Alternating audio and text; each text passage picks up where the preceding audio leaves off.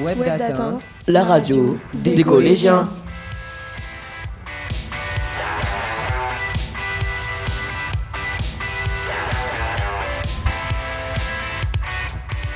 Bonjour à toutes et à tous. La classe de 3e 2 vous présente aujourd'hui le fruit d'un travail réalisé en histoire géo avec Monsieur Kergonou et en français avec Madame Jaillon-Dossier. Nous avons choisi quelques lettres de Poilu, six soldats de la Première Guerre mondiale que nous allons mettre en voix pour vous faire entendre.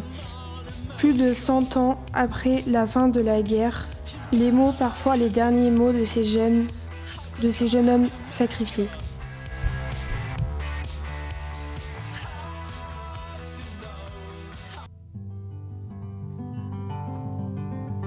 9 juin 1918.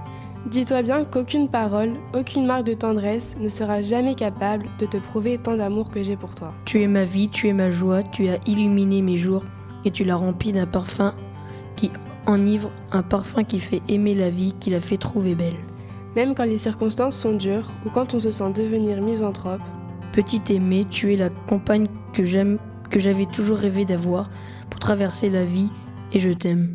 Aimer, c'est se donner corps et âme. C'est s'identifier à être aimé. C'est souffrir quand il souffre. C'est être joyeux quand il rit. Aimer, c'est aussi posséder. C'est aussi triompher de la joie de sentir un autre vibrer comme toi. Aimer, c'est tout ce qu'on peut s'imaginer de plus doux, de plus fort, de plus beau. C'est le sacrifice et la possession réciproque de deux êtres unis pour la vie. Ah chérie, dis-toi bien tout cela. Et dis-toi bien que pour l'amour que j'ai pour toi, je me sens plus fort. Je me sens meilleur et je me sens plus joyeux. Et puis je sais et je sens que tu m'aimes autant que je pouvais le désirer. Et tu as fait de moi un homme heureux et non, pas heureux de ce bonheur, béat et végétatif dont jouissent les moucherons et les tortues, mais du bonheur actif, puissant, fort et doux que l'homme peut convoiter sur terre. Ma petite femme de chair, toi dont les baisers me rendent fort, ma petite femme d'esprit, toi dont j'aime toute la grâce, la générosité et la bonté profonde. Je t'aime. Je t'aime. Je mords tes lèvres aimées. Et je bois dans ton baiser la force et le bonheur. Georges Pétain.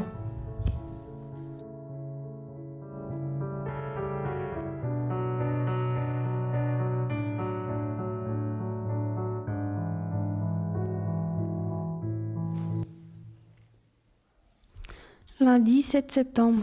Je chantais Victoire, Victoire. Ma jeune poitrine respirait à plein poumon. Je buvais l'air frais, je buvais les nouvelles. 44 canons pris ce matin. Les Allemands repoussaient de 15 kilomètres. J'avais vu des blessés ce matin à la ferme. J'avais donné à boire à tous. Il y avait peut-être une centaine d'Allemands et des Français. Et voilà que pour la première fois, nous allons de l'avant. Et toute ma belle enfant, enfantine est envolée. Là, un lieutenant du 74e, là, un capitaine du 129e. De tous côtés, par groupe de 3, 4, quelquefois isolés, et encore dans la position du tireur couché, gissent les pantalons rouges. Ce sont les nôtres, ce sont nos frères, c'est notre sang. On en amène un. Il n'est pas mort, mais une plainte qui n'est plus qu'un râle sort, vagissement ininterrompu pauvre petit, sans soutien, qui n'a pas de maman pour le consoler. Il, y a, il a une plaie béante à la tête, il va mourir. J'ai vu sa médaille, Louis Barrière, 4e bureau, 1913. Il a 20 ans. Plusieurs sont adossés à des arbres le long de la route, on s'occupe peu d'eux. Il n'y a rien à faire, n'est-ce pas? Le pansement individuel, et c'est tout. Ah, horribles gens qui avaient voulu cette guerre. Il n'y a pas de supplice digne de vous. Hier, derrière le mur d'une ferme, j'avais vu, sac au dos, un, réserviste du 129e fusillé le matin. Il avait volé une poule. Maurice Maréchal.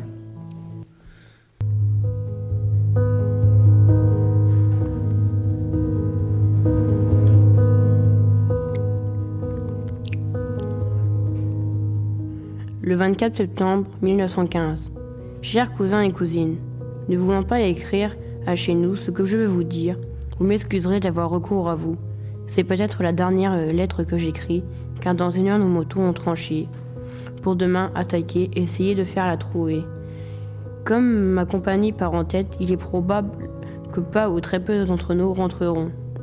Donc je vous demanderai, si au cas où je n'écris plus, de faire part de ma lettre à chez nous.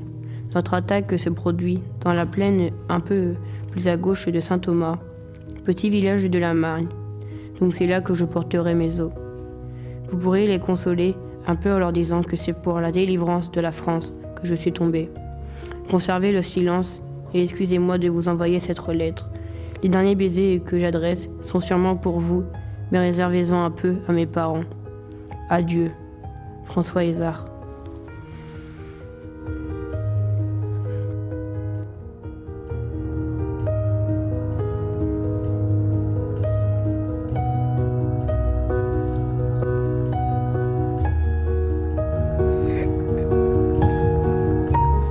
Le caporal Henri Floch était greffier de la justice de paix à Breteuil. Il est un des six martyrs de Vingré. Ma bien chère Lucie, quand cette lettre te parviendra, je serai mort fusillé. Voici pourquoi. Le 27 novembre, vers 5 heures du soir, après un violent bombardement de deux heures, dans une tranchée de première ligne, et alors que nous finissions la soupe, des Allemands se sont amenés dans la tranchée, m'ont fait prisonnier avec deux autres camarades. J'ai profité d'un moment de bousculade pour m'échapper des mains des Allemands. J'ai suivi mes camarades et ensuite j'ai été accusé d'abandon de poste en présence de l'ennemi. Nous sommes passés 24 hier soir au conseil de guerre. Six ont été condamnés à mort, dont moi. Je ne suis pas plus coupable que les autres, mais il faut un exemple. Mon portefeuille te parviendra et ce qu'il y a dedans. Je te fais mes derniers adieux à la hâte, les larmes aux yeux, l'âme en peine. Je te demande à genoux humblement pardon pour toute la peine que je vais te causer et l'embarras dans lequel je vais te mettre. Ma petite Lucie, encore une fois. Pardon. Je vais me confesser à l'instant et espère te revoir dans un monde meilleur. Je meurs innocent du crime d'abandon de poste qui me reprochait. Si au lieu de m'échapper des Allemands, j'étais resté prisonnier, j'aurais encore la vie sauve. C'est la fatalité. Ma dernière pensée, à toi. Jusqu'au bout, Henri, Henri Floch.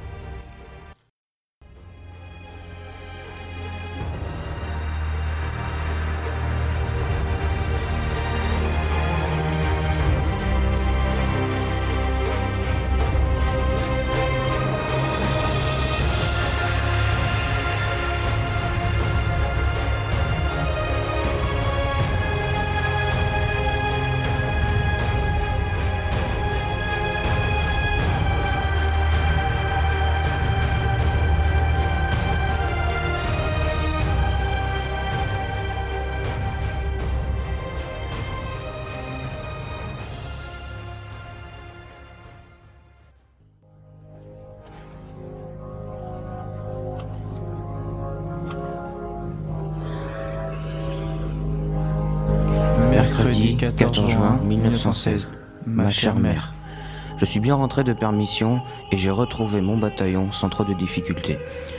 Je vais probablement t'étonner en te disant que c'est presque sans regret que j'ai quitté Paris, mais c'est la vérité. Que veux-tu? J'ai constaté, comme tous mes camarades, du reste de deux ans de guerre avaient mené petit à petit chez la population civile l'égoïsme et l'indifférence, et que nous autres combattants nous étions presque oubliés.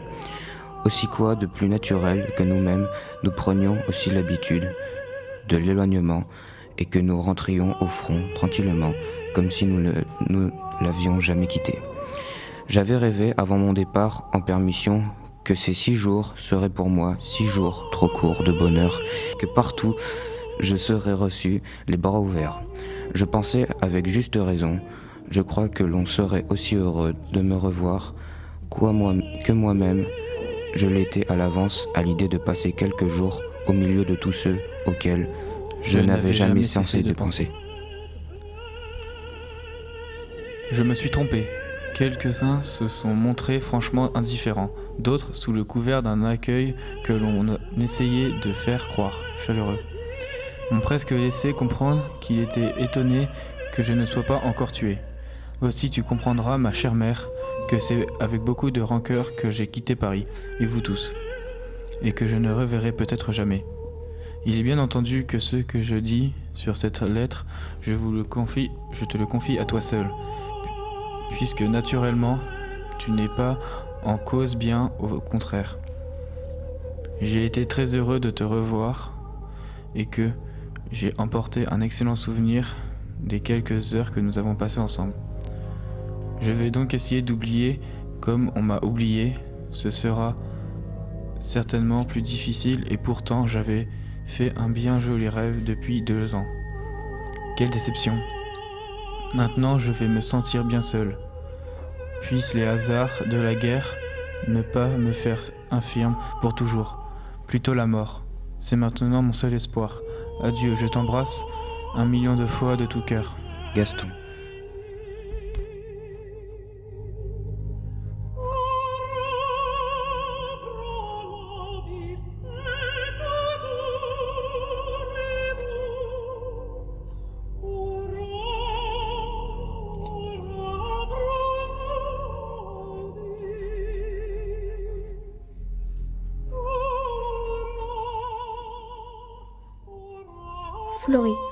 Le 9 juin 1916. Ma petite femme adorée, notre division est fauchée, le régiment est anéanti. Je viens de vivre cinq jours terribles. Voyons la mort à chaque minute. Je te dirai cela plus tard. Je reste le seul commandant de ma compagnie. Je suis maintenant en arrière, quatre jours sans boire ni manger et dans le bout des obus. Quel, quel miracle que je sois encore là.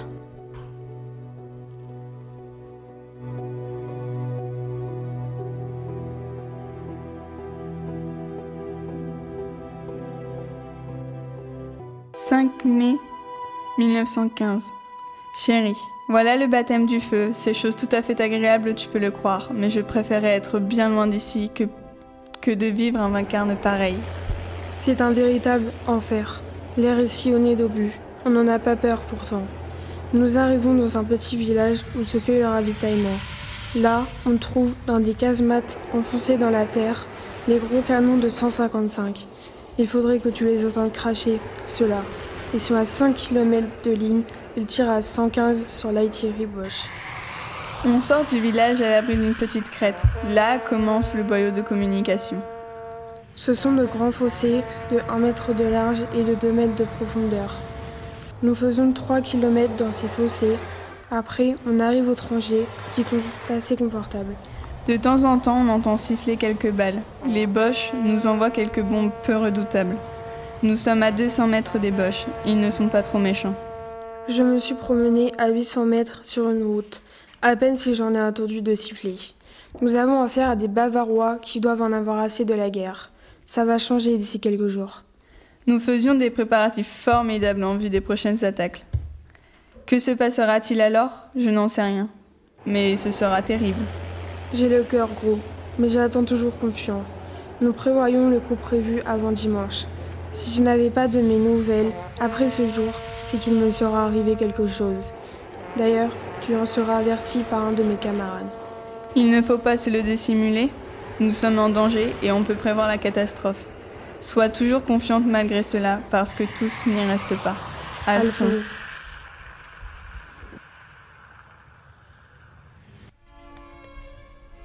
Lyon, le 23 septembre 1914.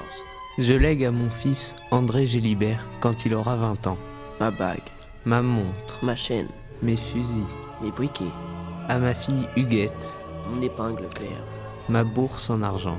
Je relaisse à tous deux le souvenir d'un père qui les a beaucoup aimés et qui s'est fait tuer en brave pour la patrie. Je te laisse à toi le souvenir de neuf belles années passées ensemble et tous les baisers que je t'ai envoyés au dernier moment. Georges Guélibert. Tu es le 13 juillet 1915 à l'âge de 33 ans.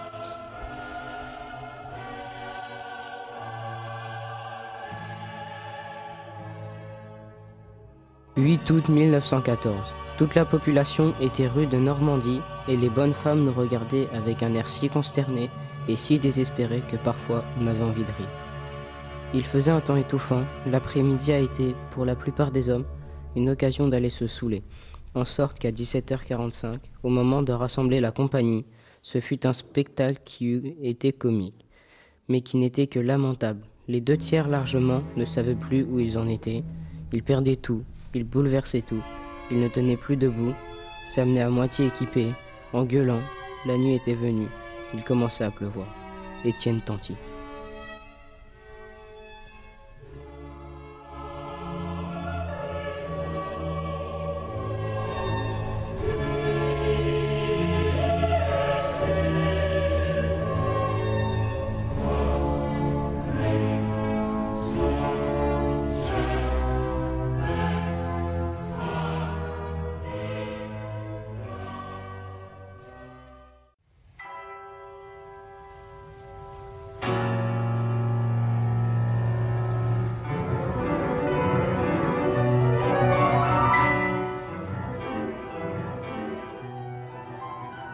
Le 11 novembre 1918, 11h du matin, 11e compagnie. Ma chère bien-aimée pour la vie, tout est fini. La paix est signée, on ne tue plus. Le clairon sonne, le cessez-le-feu. Je suis à Aumont, dans les Ardennes. Je pars à l'instant pour la frontière. T'en fais plus, je suis maintenant hors de danger. Ne peux écrire plus, long- plus longuement aujourd'hui. Meilleure douce caresse à vous tous. À toi, bon baiser, et à bientôt. Marius.